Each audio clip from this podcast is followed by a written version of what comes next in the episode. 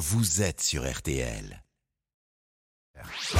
RTL. Le deuxième œil de Philippe Cavrivière. La deuxième dose de Cavrivière, Philippe, notre invité ce matin, c'était le docteur Isabelle Sarfati, fondatrice de l'Institut du Sein.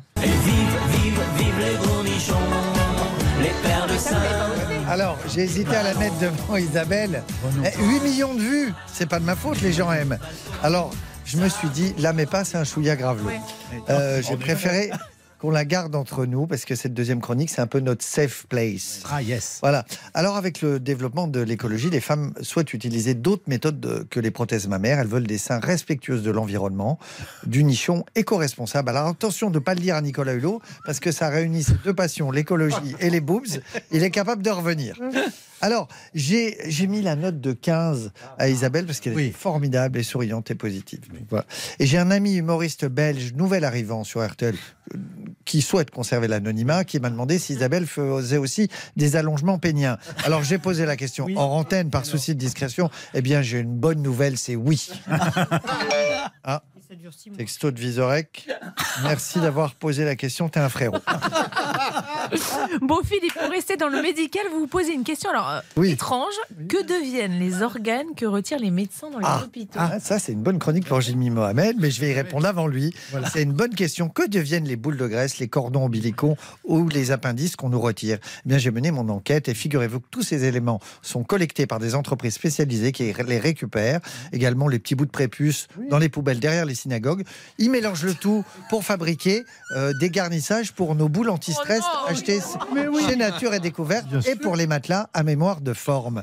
C'est du circuit court directement du producteur au consommateur. C'est la magie du recyclage. Bon, sinon, en lisant Télérama, que vous aviez euh, Oui. négligemment placé sur Oui. mon bureau, Ah oui. souligné au Oui, stabilo, bon, tout oui, ça, j'ai découvert ça. que le magazine avait attribué la note de 3T à vos chroniques. Vous êtes terrible, ça me gêne vraiment. euh, je sais plus où me mettre. Voilà. Euh, moi, je déteste me vanter, mais figurez-vous que donc mes chroniques ont reçu la brillante note de 3T dans Télérama par Laurence Le Sceau.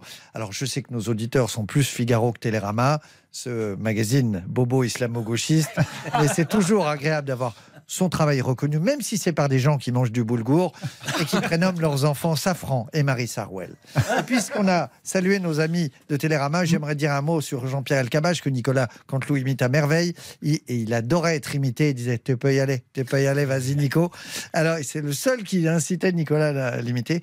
Jean-Pierre écrivait sa première question comme nous, les auteurs, on tente d'écrire des vannes sans gras. Elle était toujours euh, brillante, sa première question. Après, les autres s'en foutaient. Mais Jean-Pierre Elkabbach avait une faculté de comprendre et de scanner les gens. Moi, il m'a jamais parlé politique parce qu'il avait compris que j'étais un con. Il me disait tout le temps Eh, j'ai fait 100 pompes, 200 abdos tous les matins. Et il se vantait de ça, moi. parlait. Ouais.